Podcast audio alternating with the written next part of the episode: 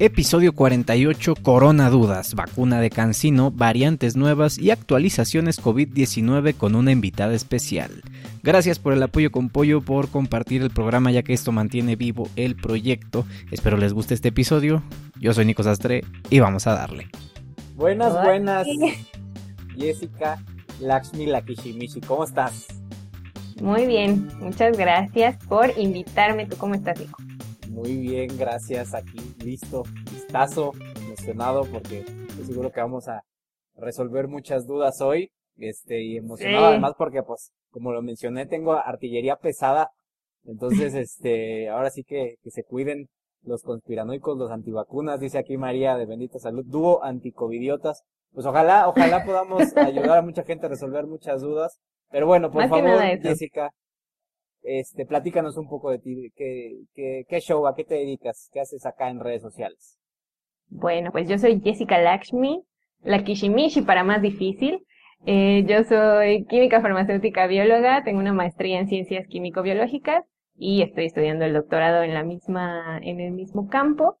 ¿Y qué hago en redes sociales? Pues vi que había muchas dudas Justo empecé cuando andaban de moda con lo de los oxigenadores caseros, con una bomba de pecera y su vasito.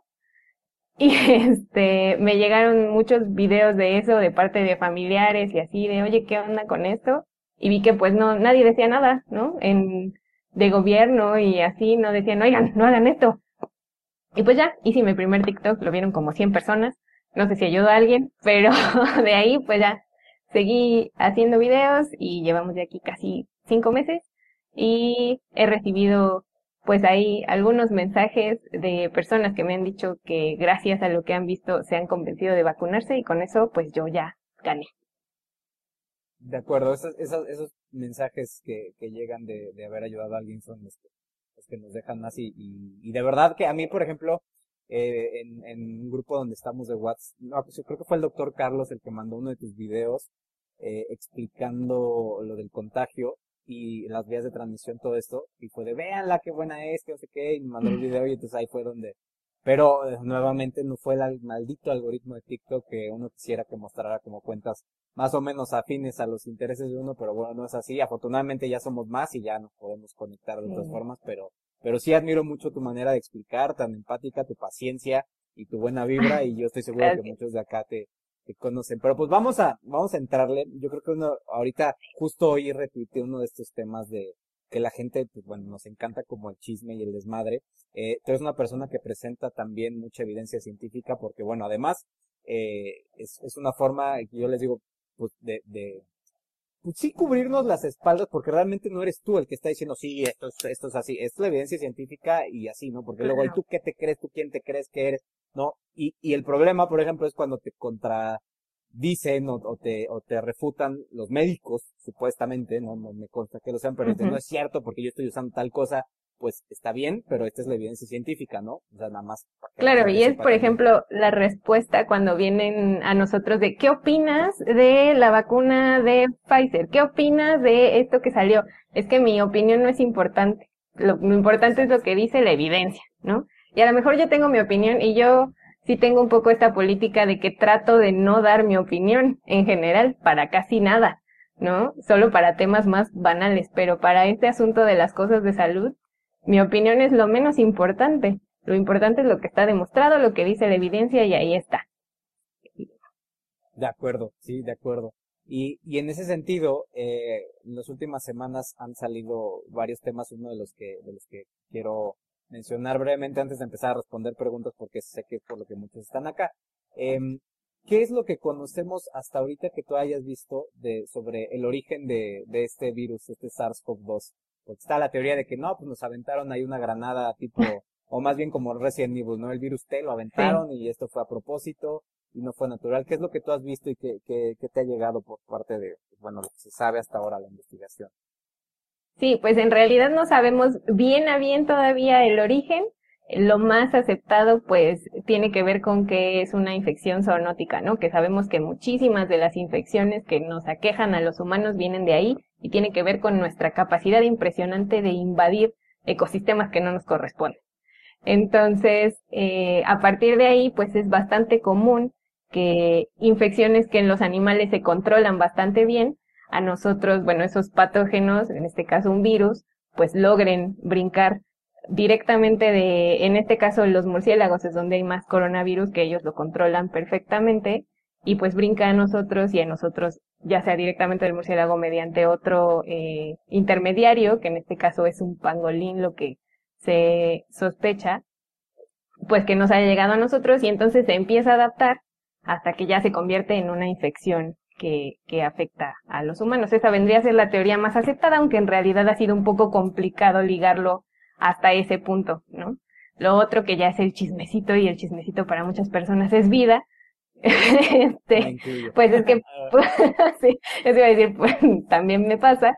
Eh, pues es que haya salido de un laboratorio, ¿no? Sabemos que en China hay un laboratorio que se dedica a estudiar coronavirus porque sabíamos que esto podía suceder, que podía haber una pandemia que podía venir de un coronavirus porque ya había sucedido un poco y en una escala mucho más pequeña con el SARS-1 y con el MERS, ¿no? Entonces, ya vimos que son virus que se pueden adaptar a nosotros, se pueden convertir, bueno, transmitir entre los humanos eventualmente, entonces hay que estudiarlo, ¿no? Justo para poder prevenir y el chismecito, pues es de que igual y se les escapó de el, del laboratorio, ¿no? Esto no lo podemos descartar al 100%, pero la verdad es que yo sí lo veo poco probable, dado que este tipo de, de patógenos se tienen que trabajar en niveles de bioseguridad pues importantes, ¿no? Justo para que no pase esto, sobre todo por la seguridad de los científicos que están trabajando con estos patógenos, pero pues también para evitar este tipo de brotes, aunque el error humano nunca lo podemos descartar, eh, yo pensaría que es lo menos probable. Y de todas maneras, eh, sí es importante saberlo, pero ya no es lo más importante en este punto finalmente ya lo tenemos encima, ¿no? Entonces ahora lo importante es cómo lo controlamos y eventualmente cómo nos deshacemos de él. Qué bueno que lo mencionas, porque esa es, esa es la cuestión con la gente de, no, es que qué onda, qué está pasando, el origen. Ahorita primero ya tenemos, haya sido, haya sido como haya sido, por ahí dicen, ¿no? Si mutó y fue esto que comentas de la invasión de ecosistemas y, y fue una zoonosis, eh, o, o si lo estaban trabajando y pues error humano, de cualquier forma ya lo tenemos encima y, hay que evitar morirnos y hay herramientas que nos da la ciencia para, para evitar esto, ¿no? Pero esa es la necesidad de la gente de estar ahí como de nada y, y echarle que si la culpa a China, que si que entonces, que y yo es lo que les digo, ¿qué vas a hacer? O sea, vamos a suponer que, que sí se les escapó, ¿no? Que fue un error humano, que pues, hay alguna falla, yo como lo veo, si, de, si fue así, porque a propósito es creo que la, la, la teoría menos aceptada, que tampoco se puede descartar, está cabrón, necesitamos evidencia, ¿no? Pero eh, no, no nos conviene a nadie esto que, esto que, que está pasando, pero además, este, si así fuera, pues, bueno, y, luego, ¿qué, ¿qué, qué, planeas hacer? ¿Vas a ir a cambia? contra China? No cambia nada. Este, ¿Vas a levantarte en armas, no? O sea, al final del día, creo que muchos investigadores eh, virólogos moleculares y demás están en, la cuestión de, pues bueno, parece algo natural y, y, y, qué, ¿no? O sea, al final del día tenemos que trabajar. Y lo que te voy a decir es que, de cualquier forma, esta intervención humanoide en investigación viene siendo algo natural también. Lo natural es todo lo que pueda ocurrir en la Tierra. Entonces nosotros ocasionamos pandemias por invadir ecosistemas y por trabajar y por investigación y por lo que tú quieras. Entonces al final del día es nuestro desarrollo y ya lo tenemos encima y pues ni modo, así es. Querían herramientas este para prolongar su estancia en esta tierra, pues viene con consecuencias y, esto es lo que está pasando, ¿no? Pero bueno, ahí, para, para cerrar ese tema, el, punto es hay que seguirse cuidando y ahorita vamos a hablar de las medidas que ya vi que están preguntando, aquí están respondiendo varias. Eh, otro tema que ahorita se, se volvió muy, muy, tendencioso eh, es el tema de Cancino, ¿no? A ti te, a ti te vacunaron con Cancino, tú sí sabes que te, que te, que te tocó esa, esa vacuna o no? No, a mí me vacunaron con Pfizer. Ah, con Pfizer. Ah, ok. Sí. Bueno, yo en teoría fui inyectado con esa y si no, ahora sí va definitivamente a finales de sistemas va a ser, va a ser cansino. Este, pero el, el tema que ahorita está saliendo es una diapositiva ahí que puso eh, Huguito López Gatel, ¿no? Con un rango muy extraño y entonces, pues empezó a armar, que se ve, que se ve, el, sí, la tendencia de los que están a como de lugar atacar al gobierno y, y los que no, ¿no? Entonces, se les olvidan los hechos, ¿no? Entonces dejan que este fanatismo a favor o en contra del gobierno se apodere de su discurso y pierden un poquito de credibilidad. Entonces, ¿qué es lo que has visto respecto a, esta, esta vacuna de, de Cancino, que es una, un adenovirus, ¿no? Una sola dosis por ahora. Adenovirus 5, una sola dosis, y pues ya desde empezando con el adenovirus 5, pues mucha gente empieza a este decir que bueno, igual y no es la mejor idea porque pues se sabe que ya podría haber una inmunidad previa, ¿no? En las personas al, al vector que se está utilizando y eso podría causar eh, ciertos problemas. Ahorita lo que está pasando es que, como dices, todo salió de una diapositiva que no sabemos si está bien o mal hecha, que seguramente ni siquiera la hizo Hugo, ¿no? Porque dudo que a estas alturas haga sus propias diapositivas. Y eh, pues viene de, tiene un 66% de eficacia con un rango que va del 5 al 74%.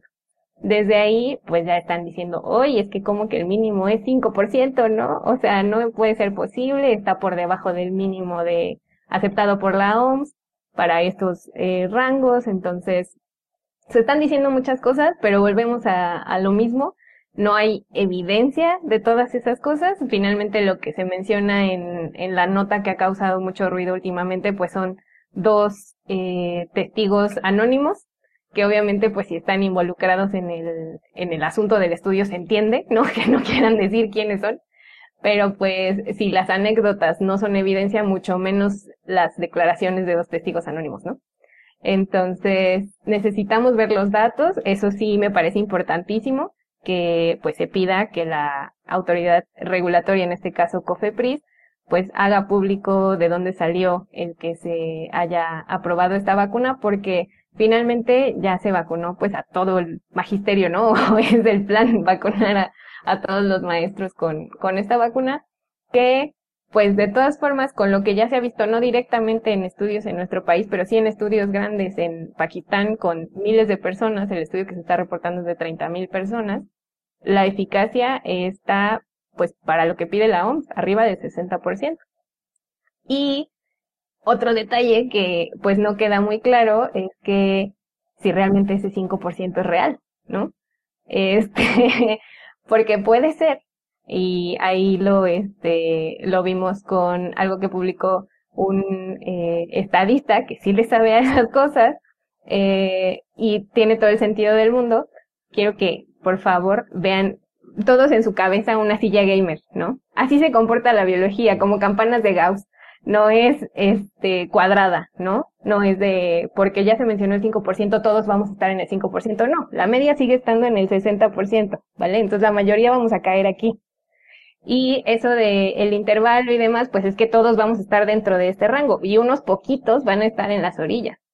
Y no tiene ningún sentido ese 5% si se distribuye de manera normal, así se le llama, a la población, porque no tiene sentido que tengas el 60 a la mitad y el 5 pues ya se sale, ¿no?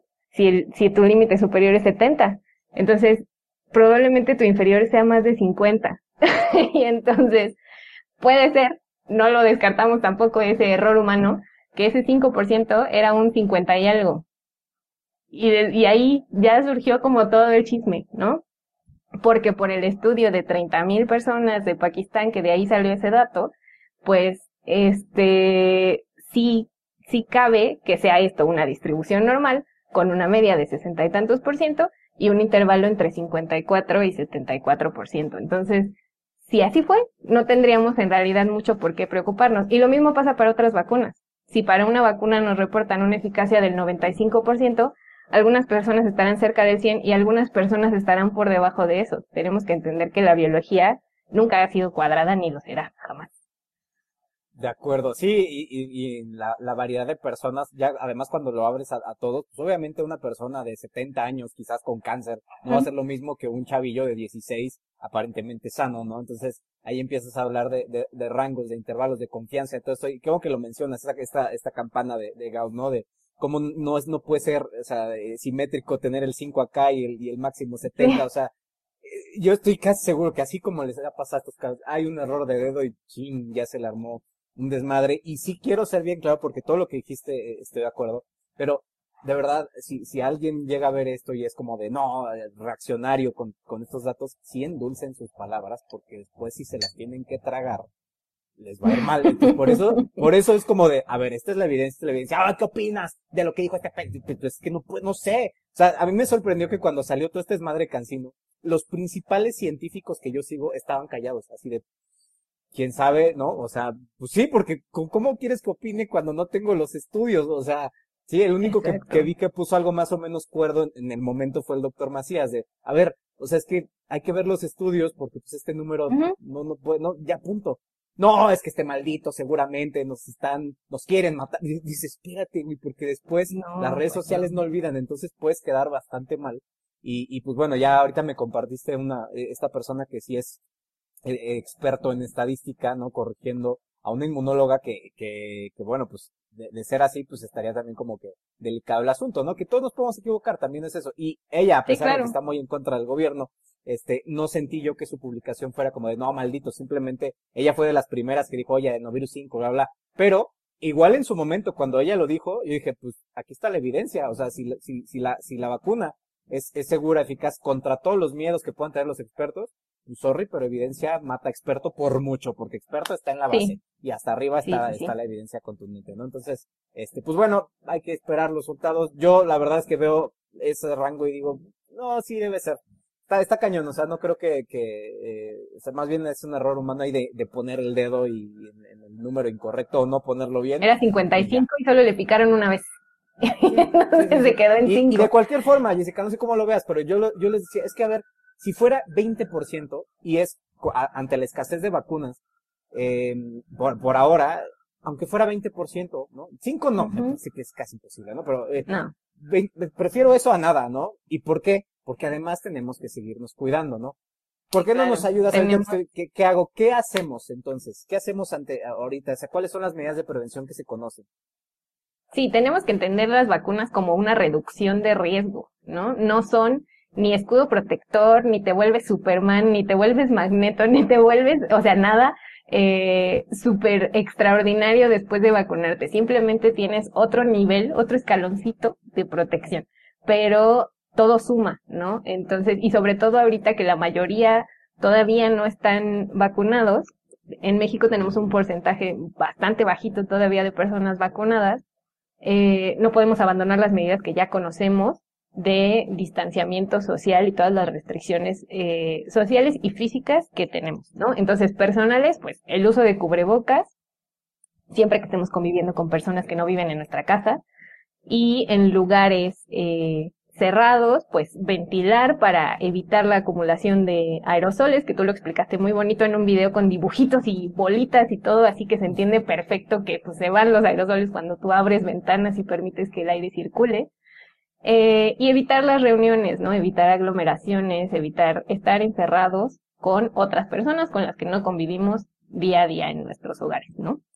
Y si a eso le sumamos las vacunas, pues ya disminuimos también la probabilidad de que a pesar de que tenemos que salir a hacer actividades, porque sabemos quienes tenemos que salir a trabajar, quienes tenemos que usar transporte público y eso pues no lo podemos evitar porque ya es parte de la vida, pues disminuimos la probabilidad de poner en riesgo a las personas con las que convivimos sin cubrebocas, que son con las que vivimos, ¿no? Entonces, aunque también eso eh, les tiene que quedar bien claro, que las vacunas no disminuyen, ninguna vacuna eh, evita la transmisión, ni siquiera esta Pfizer Moderna, que ya han sabido datos que lo disminuyen en un alto porcentaje, ni siquiera esas, ¿no? Evitan la transmisión. Entonces, incluso una persona vacunada con Pfizer podría desarrollar una infección asintomática incluso y contagiar a alguien. Por eso tenemos que seguir con las medidas que ya conocemos y eso nos lleva incluso a la preocupación que tienen mucho con las variantes, ¿no? Ay, es que sí tiene efectividad las vacunas contra la variante ahora ya que te llaman con eh, letras del alfabeto griego para evitar andarle echando la culpa a la gente. Este, ya no hablamos que si británica, brasileña, sudafricana, ya alfa, beta, gamma, delta, vamos. Y, y lo mismo funciona, ¿no? Para, para las variantes, las medidas físicas, el cubrebocas le hace igual a la variante alfa que a la original, que a la delta. Entonces, no podemos abandonar ese tipo de, de medidas, aunque estemos vacunados, hasta que la mayoría estemos vacunados, como ya está pasando en otros países. Y qué bueno que, que lo comentas esto de, de, las variantes, porque ahorita está este show y la gente está muy preocupada porque cómo es posible que, que otra vez está eh, eh, se está encerrando la gente, ¿no? ¿Cómo es posible que, por ejemplo, Chile eh, aumentaron hospitalizaciones y, y, se están encerrando otra vez en algunos sitios? ¿Cómo, cómo, cómo puede ser eso, no? eh, y parece que hay una preocupación con una de las variantes que salió de la India, pero ahora le están diciendo la Delta. Bueno, queremos, no pareciera que salió de ahí, no sabemos, pero este, ahí es donde se ve eh, la, la, variante Delta, ¿no? ¿Qué, ¿Qué onda con eso de qué, has visto de los encierros otra vez en los distintos lugares, ¿no? Donde pues, China, por ejemplo, ¿no? China y Chile, ¿cómo es posible? Se están vacunando un montón. Sí, pues estas eh, variantes que más nos suenan que son las variantes de, de preocupación, este, o no me acuerdo exactamente cuál es el nombre que le pone la, la OMS, este, es porque pues ya tienen un cambio que es lo suficientemente importante para llamar nuestra atención, ¿no? En el caso de la Delta ya se vio que tanto se puede transmitir más como tiene un poquito la capacidad de evadir la respuesta inmune. Entonces, de todas maneras, las vacunas tienen efectividad, cierta efectividad contra esta variante. Sin embargo, pues en las personas no vacunadas o en las personas que no tienen su esquema completo y se descuidan, pues hay más eh, probabilidades de que pues empiecen a contagiar. E incluso en países como en Chile, que ya un alto porcentaje de su población está vacunado con, con este esquema completo, eh, de todas maneras se puede seguir transmitiendo esta variante en particular entre las personas que no tienen su esquema completo y pues el 50% de su población que no está vacunada, ¿no? Entonces, y eso pues va a seguir haciendo que la enfermedad ni disminuya porque, bueno, ya estaba controlada, ¿no? Pero pues empiezan a aumentar de nuevo los casos cuando llegan estas variantes, Mishi. Entonces, este, pues por eso tenemos que seguir con las, con las restricciones, ¿no? Que ya conocemos. No nos podemos confiar si en países como Chile, que ya han avanzado bastante en la vacunación, eh, están teniendo que encerrarse de nuevo, pues mucho menos en México, que tenemos menos del 20% de la población vacunada y con una dosis nomás, este, podemos ya empezar a salir a la calle como si nada porque nos dicen semáforo verde. O sea, no. Oye, qué bueno que, que mencionas eso. Ah, rápidamente aquí hay una persona preguntando que le están confundiendo porque alguien le dice tres meses, otro le dice un mes. Y es una pregunta que a ti te han hecho mucho también y, también tu reacción fue de qué onda con esto de cuánto tiempo puedo dejar de tomar si, este, si me vacuno. O sea, dos días es demasiado. ¿Qué show, qué, show con eso del alcohol, Jessica? ¿Qué se sabe de, de esto del, del alcohol y, la, y la vacuna? ¿Cuánto tiempo hay que dejar de comer? De comer, ¿eh? De tomar alcohol, eh, hay, hay algo de comer, no, hay uno intermitente. No dejen de comer. Seis horas. Este, sí, no, no dejen de comer, a menos que hagan ayuno intermitente y estén asesorados. Este, pero, eh, beber alcohol, beber alcohol y vacunas. ¿Qué se sabe y, y, y por qué nos están diciendo que hay que dejar de beber algunos días?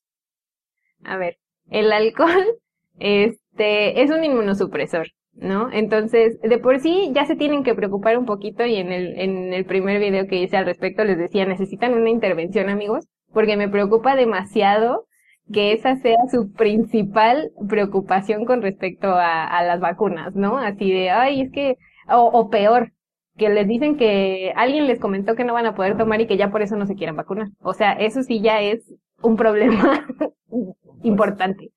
Sabemos que el alcohol es un inmunosupresor, ¿no? ¿Y qué queremos con la vacuna? Pues que nuestro cuerpo esté en las mejores condiciones posibles para poder hacer su trabajo, que es generar una respuesta para eh, poder pelear contra el SARS-CoV-2 si se lo llegara a encontrar en un futuro. Y entonces, ¿qué debemos que hacer con nuestro cuerpo en ese sentido? Pues darle las mejores condiciones. ¿Y qué son las mejores condiciones? Dormir bien, comer bien, descansar, tomar agua y pues no andarnos emborrachando, ¿no? Se podrían incluso, incluso echar una chela. El problema, amigos, es que muchas veces cuando dicen tomar alcohol no se toman nada más una cerveza, ¿no? Y eso se convierte en un six y el six, si bien nos va, se queda ahí y si no, se convierte en una borrachera que se va hasta el otro día. Y entonces, en primer lugar, no queremos que confundan los eh, efectos de su cruda con efectos adversos de la vacuna, porque van a reportar eso y entonces son cosas que pues nada que ver. Y en segundo lugar, que en realidad es más importante, no queremos que depriman su sistema inmune, porque pues si no la vacuna no va a poder hacer lo que tiene que hacer. Lo ideal pues sería que dejaran de tomar incluso unos días antes y unos días después. ¿Cuántos días, amigos, no les pasa nada si dejan de tomar una semana? o sea, no pasa nada, se los juro, el mundo no se acaba, o sea, este, todo va a estar bien. Tomen agua, ¿no? Y y considérenlo para el futuro de todas maneras, porque si son consumidores constantes de alcohol en altas cantidades, eso va a hacer que su sistema inmune ya viva deprimido y entonces no se pueda defender contra otras cosas, no solo contra COVID. Entonces, considérenlo para la vida en general.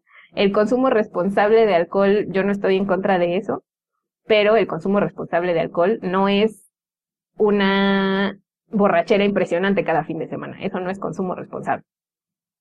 De acuerdo. Sí, de acuerdo. Y e-, ese es el tema, que sí hay evidencia científica que demuestra que el consumo de alcohol afecta la respuesta inmune, incluso de vacunas. Eh, y después pues, ahí es, es, difícil no medir y eso. Paréntesis, el cigarro también, porque eso ah, también les preocupa. Bueno, dejo de fumar, digo, dejo de este tomar, pero sí puedo fumar. Eso sí déjalo para toda la vida. este, o sea, porque tabaquismo lo vimos muy al principio de la pandemia, incluso es un factor de riesgo, ¿no? Para este que desarrolles COVID COVID grave y para muchas cosas, o sea, te puede traer EPOC, no vas a rendir eh, correctamente en otras actividades. Entonces, eso sí déjenlo para siempre, amigos. El cigarrito no vale la pena. Además de que pues, es factor de riesgo para otras cosas, ¿no? O sea. Estoy anotando aquí una que no habíamos comentado de prolongar la segunda dosis, pero ahorita abordamos eso. Este, la, el tema de la, del, del alcohol, sí. Y de hecho, esto lo empezaron, lo, la primera vez que lo escuché fue con la de Sputnik en Rusia, ¿no? Que decían, con esta vacuna no puedes tomar por 42 días.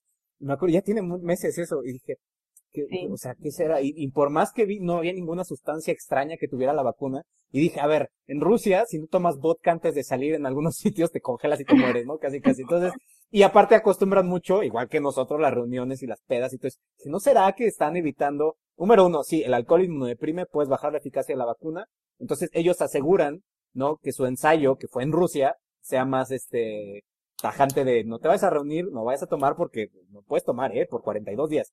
Esa es una, ¿no? Entonces, evitas, además de la inmunodepresión, evitas las reuniones, o sea, que es, digo, ya si estás tomando solo ya es algo un poquito más triste, ¿no? Pero el, el tema de, de, de juntarte para embriagarte es, es también una reducción de riesgo. Entonces, es eso, de verdad piensen en cambiar, como dice Jessica, los, sus hábitos, no fumar, qué, qué tontería, este, empedarse. Sí, una cerveza igual no, la otra vez vi justo al doctor Macías, eh, que es como el infectólogo más famoso ahorita de México, que le preguntan lo del alcohol y dice, pues puedes tomar una cerveza media hora después y no te va a pasar nada, ¿no?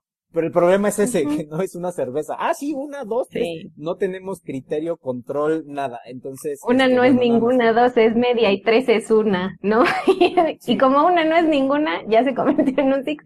Y justo, o sea, no tienen mucho que ver por la, con la vacuna. ¿Qué pasa aquí cuando hay eventos como las elecciones, ¿no? Hay ley seca. O sea, por otras cosas nos dicen que dejemos de tomar, ¿por qué no para algo que es importante eh, para nuestra salud? Sí, sí, sí, sí, de acuerdo. Entonces, bueno, ese es el, tema de, de, lo del alcohol. Eh, ahora, otra, otra vacuna que ah, ahorita están preguntando el Cancino, eh, lo abordamos al principio para que no se preocupen, esto se va a guardar, se va a subir en todos lados, este, para que se enteren del, del tema. Y eh, otra vacuna que es una adenovirus de una sola dosis que ahorita es tendencia en México, la de Johnson Johnson. ¿No? Por, por este, para los, las fronteras. ¿Qué conocemos de, esta vacuna, Jessica? Igual, una sola dosis, adenovirus, en este caso 26, y eh, pues es eficaz de 76% me parece, con eh, esa dosis única, lo cual lo hace muy práctica, ¿no? De esta no se ha hablado en ningún momento pues de una posible segunda dosis, que pues vamos a pasar también un poco a, a ese tema, ¿no? De Cancino ya se, ah, se está estudiando si se requiere una segunda dosis a los seis meses. En el caso de Johnson Johnson, pues solo se, se queda con una y pues básicamente, igual que con las demás, síntomas eh, post vacuna leve, si acaso alguna fiebre, dolor en el sitio de aplicación, eh, todo bien, también eh, cierta efectividad contra las variantes. Y si tienen oportunidad de ponérsela, esa al igual que cualquier otra vacuna, esa hay que, que ponerse. Eh, cosas que nos preocupen y que han también sido tendencia en algún momento, pues lo de los coágulos, ¿no?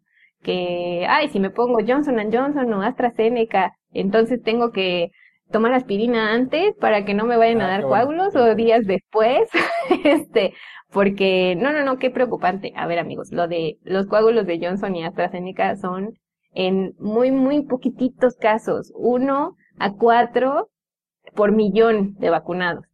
Y ahí viene lo siguiente, es que yo no quiero ser ese uno en un millón.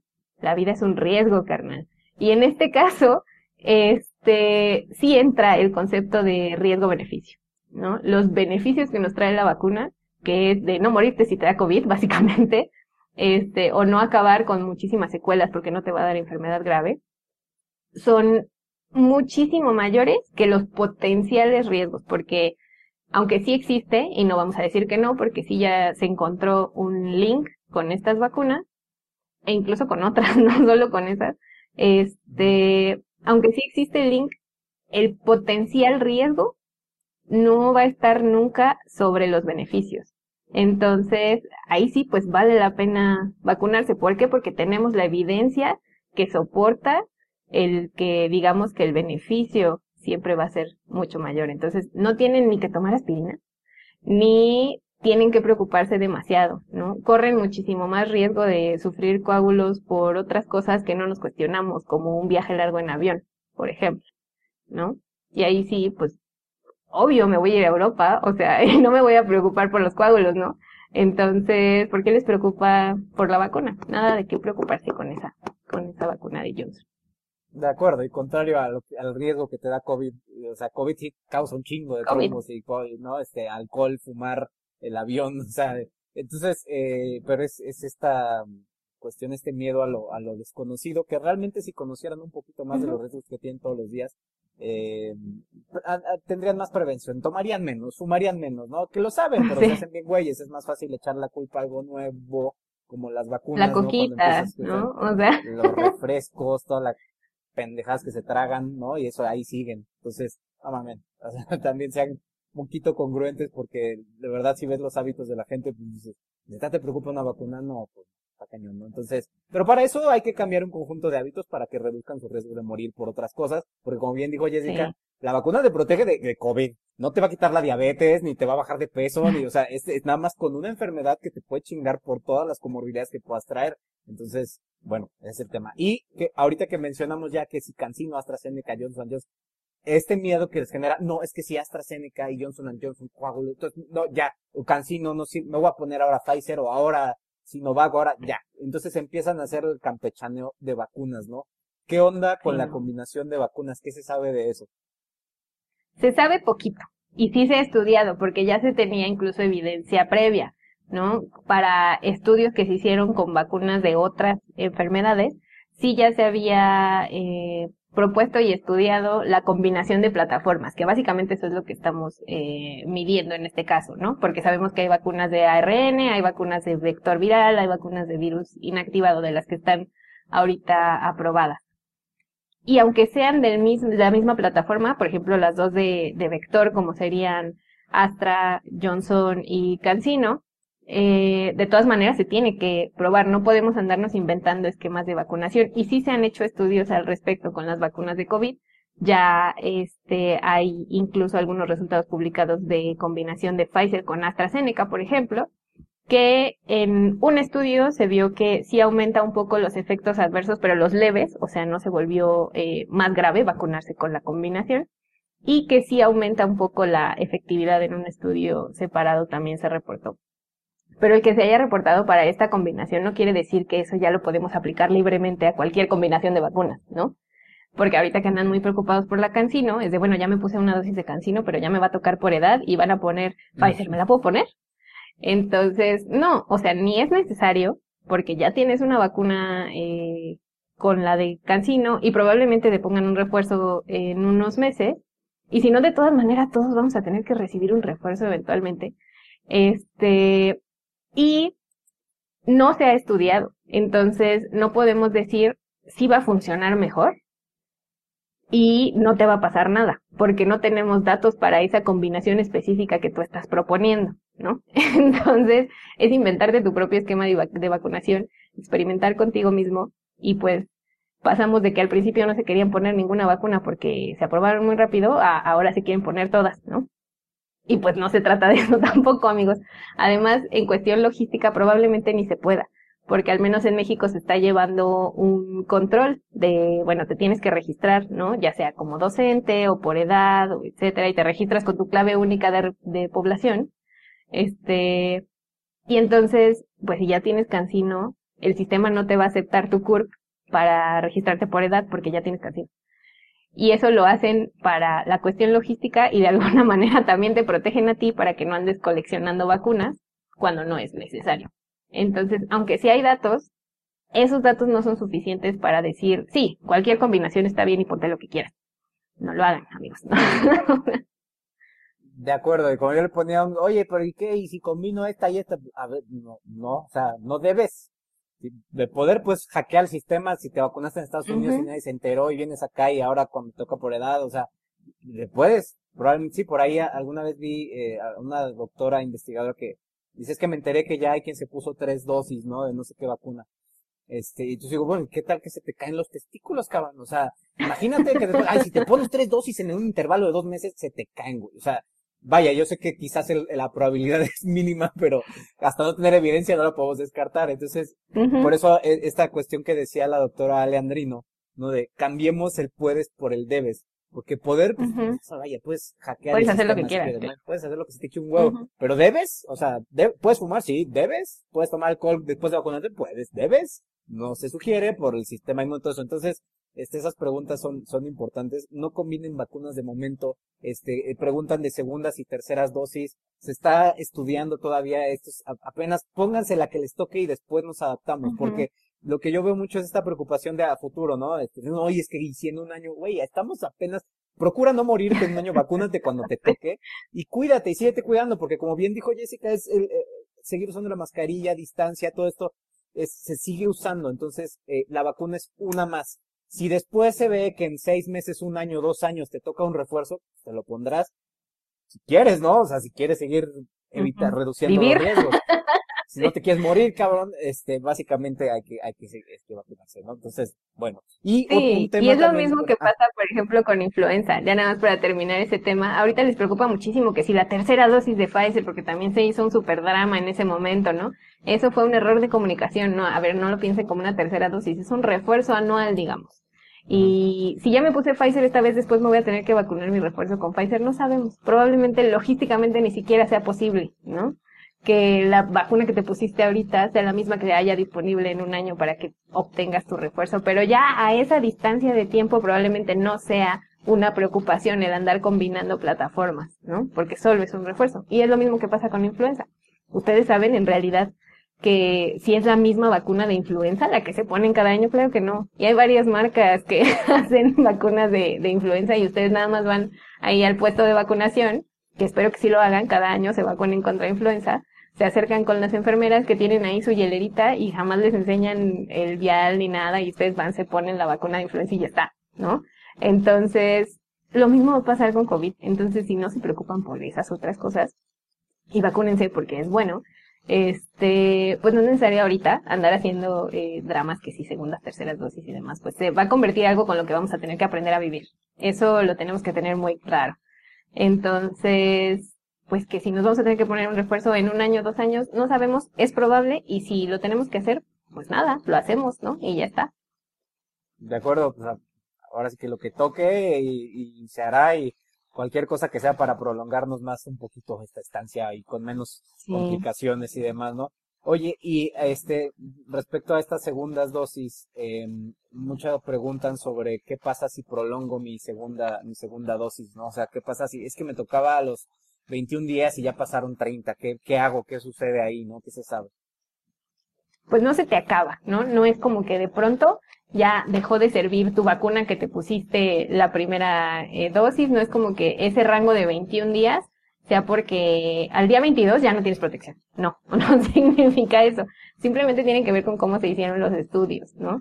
E incluso ya lo hemos visto para algunas vacunas como AstraZeneca, que el intervalo inicial era de 21 días, porque así salió el estudio. ¿Por qué salió así? Porque tienen que piensen amigos cuando se hacen los estudios, que pues le ponen su primera dosis a todos, ¿no? Y luego se tienen que esperar 21 días para ponerle este, su segunda dosis a, a, los que están dentro del estudio. Y después se tienen que esperar otra cantidad de tiempo, que ya hasta se me sale de la pantalla a las manos, para poder analizar los resultados y sacar el artículo.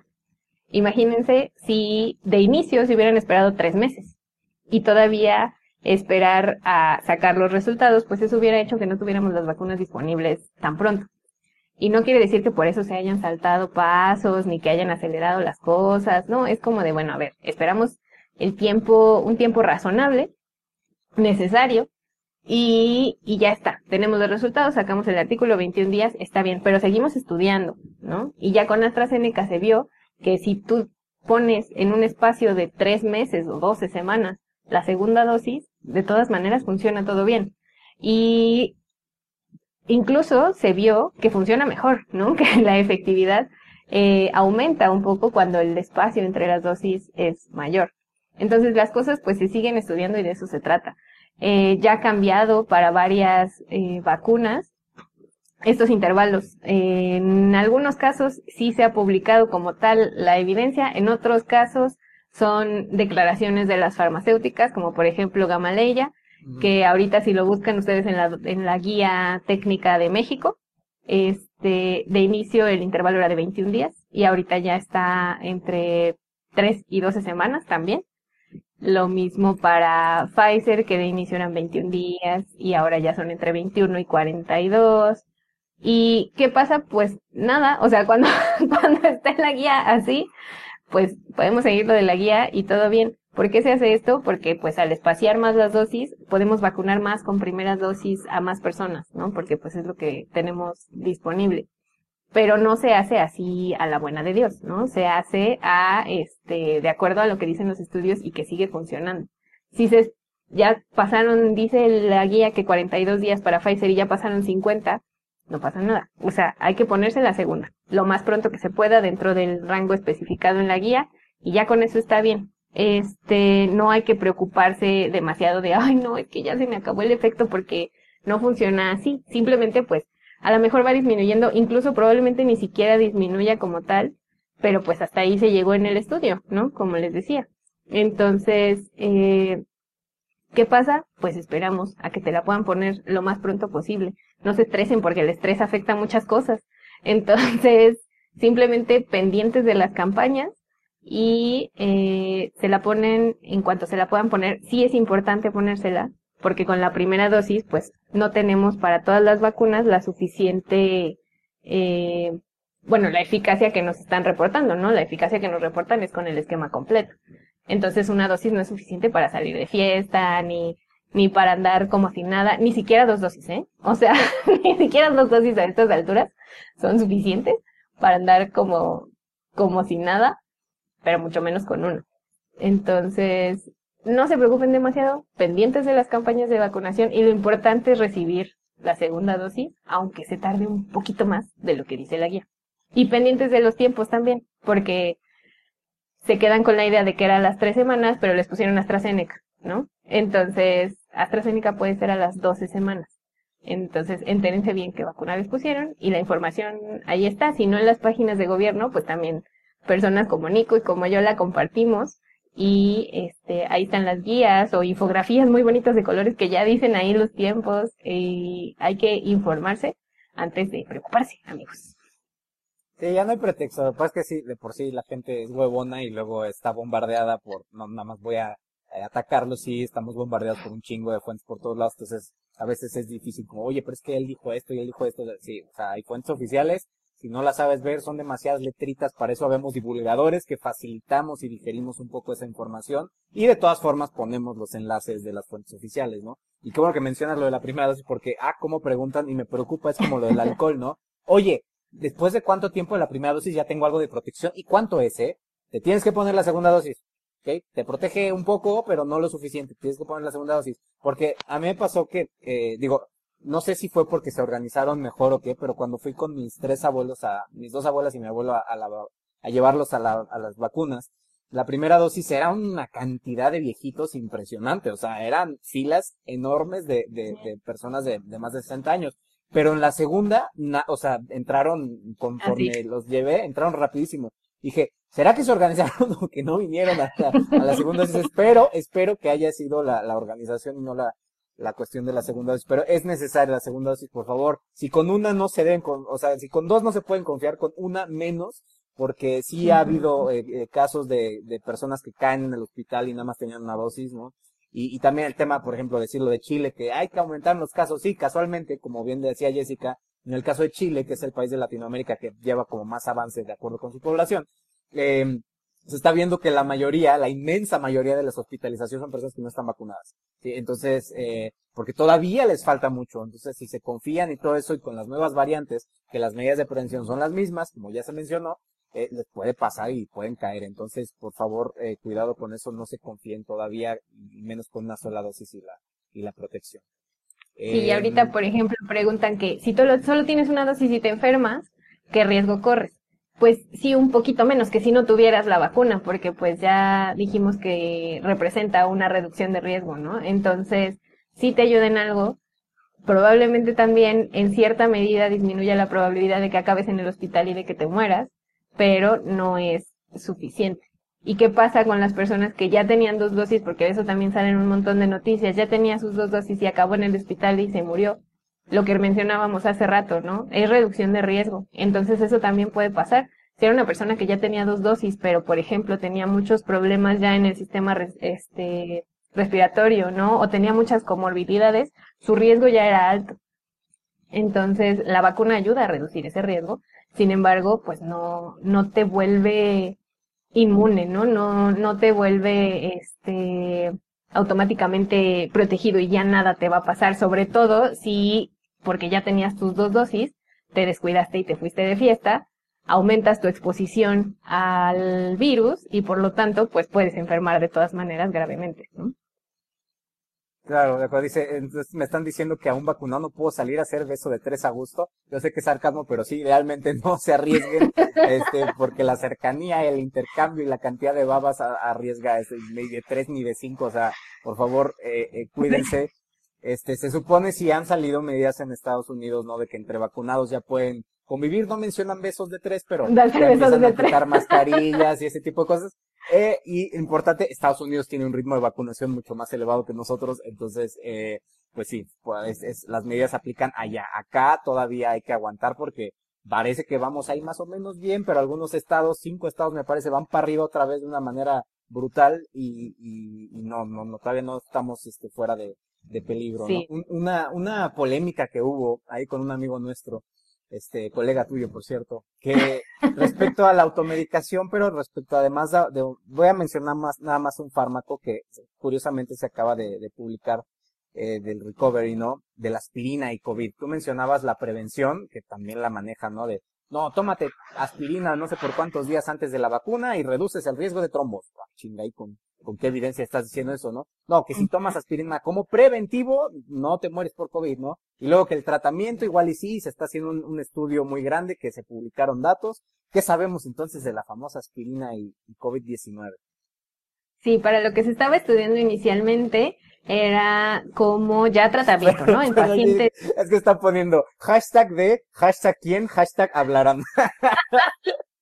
Ay, quién sabe, un coleguita ahí.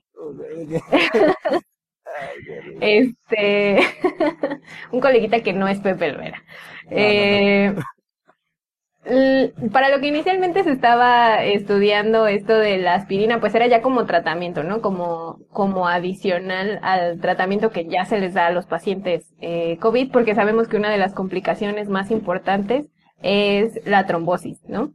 Entonces, siendo la aspirina un medicamento que puede ayudar para esto, se estudió si podía eh, ayudar en el tratamiento y ya se vio que no, que no disminuye la mortalidad, que aumenta así un poquitito la probabilidad de alta un poco más rápido, ¿no? O sea, de que los pacientes ya se vayan a su casa, pero no es así como que extraordinario.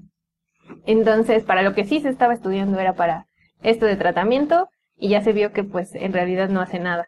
Y la polémica se dio porque pues hay gente que lo está recomendando, no solo mi coleguita, sino hay otras profesionales de la salud, entre comillas, o bueno, a lo mejor sí lo son, pero pues no están hablando con base en evidencia, este, recomendando tanto como preventivo, o sea, que te tomes ahí aspirinas todos los días y este, y que con eso igual y no te da COVID, o para la cuestión de las vacunas, ¿no? De, ah, es que como en Johnson se ha visto que los coágulos, pues tú tomas aspirinas 10 días después de la, o sea, los 10 días siguientes de la vacuna para prevenir los coágulos. No, a ver, gente. Lo decíamos al principio. no es tu opinión, no es tu experiencia como profesional de la salud lo importante, lo importante es la evidencia y para eso que están recomendando no hay evidencia, no hay evidencia que diga que tomar aspirina y no sé qué otra cosa, sí sé qué otra cosa pero no lo voy a decir, este es este preventivo de COVID. No, no hay evidencia de eso y si la hubiera ya lo estaríamos diciendo, ¿no? Todos llevaríamos meses tomando esto. Lo importante es la evidencia. Y si no la hay, entonces no hay razón para recomendar este tipo de medicamentos ni siquiera con el argumento de riesgo-beneficio, porque ese argumento entra en juego cuando tenemos la evidencia de que el beneficio está ahí, ¿no? Y que es importante. Porque también tomar medicamentos, y esto aplica para todo en la vida, ¿eh? Automedicarse no está recomendado. La automedicación responsable tiene que ver con que sepas reconocer un síntoma y que te puedas tomar algo para tratar ese síntoma, pero es para cosas muy puntuales. Me duele la cabeza, me tomo un paracetamol. Me sigue doliendo la cabeza, voy al médico. Porque no puedo estar tomando paracetamol por siempre, ¿no? Para tratar mis dolores de cabeza, que a lo mejor tengo un tumor, amigos. O sea, entonces, no, no podemos estarnos automedicando así infinitamente, aunque los medicamentos sean de venta libre, porque todos los medicamentos, todos, tienen efectos adversos eh, que podrían darse a corto, mediano y largo plazo por andar tomando cosas indiscriminadamente. Y aquí lo quiero conectar porque es algo que lo tengo en mi corazón en este momento. El que sea natural no quiere decir que sea bueno. Entonces, esto mismo de automedicarse aplica para las cosas eh, naturistas, porque además muchas de esas cosas son suplementos, lo que quiere decir que es responsabilidad, responsabilidad tuya y de quien te lo recomienda, el que te lo tomes, pero nadie más se va a hacer responsable. Y si te, eso, eso te hace daño, la compañía que te lo vende, no, o sea, ni siquiera lo puedes demandar porque es tu responsabilidad, porque eso no tiene registro sanitario. O sea, no está eh, registrado ante Cofepris. Entonces, eh, nadie te va a ayudar si eso te hace daño, es porque es tu responsabilidad. Y que sea natural no quiere decir que sea bueno. Y no sabemos qué tienen esas cosas, porque justo como no tiene un registro, pues no está declarado en ningún lado en realidad qué ingredientes tiene realmente y eso puede acarrear muchos problemas. Entonces, no se automediquen. Si alguien les dice que riesgo-beneficio, que les muestre la evidencia. Y la evidencia son artículos científicos que aún así hay que revisar si tienen todos los controles correctos, si todo está en orden y demás. No son ni periódicos ni este notas de Facebook, ni nada de eso. Sí aplica lo de riesgo-beneficio, pero solo cuando tenemos la evidencia y las fuentes correctas en la mano. No tomen aspirina contra COVID. qué de lujo. Yo creo que con esto terminamos. Este, Jessica, queda abierta la invitación para una plática a futuro que espero ya se pueda ambos vacunados este, y, que, y que pueda ser presencial con las cosas más, más tranquilas. Hay que esperar cómo se, a ver cómo se desarrolla esto. Este, pero, pero pues te agradezco, te agradezco tu tiempo. Yo creo que todos están fascinados con cómo explicas las cosas. Y pues pásanos tus redes sociales para que te sigan. Sí, pues me pueden encontrar en todas las redes sociales que manejo, que son como tres, este, como arroba la Kishimishi con K, en TikTok, Instagram y Facebook es donde estoy más activa, en Twitch también. Y este, pues por ahí nos vemos, amiguitos. Espero que todo esto les haya sido muy útil, pero sobre todo que les ayude. Y pues nada, informados antes que alarmados, siempre. De acuerdo, qué chingo. Gracias totales por haber estado. Gracias a todas las personas que nos vieron y escucharon. Les mandamos un abrazo. Adiós. Gracias totales por estas recuras. Por favor, por favor, por favor, compartan el programa y suscríbanse. Muchos no se han suscrito y no han pasado la voz de lo riquísimo que está el programa. Gracias a ustedes se mantiene vivo el proyecto. Que tengan un excelente día o noche. Adiós.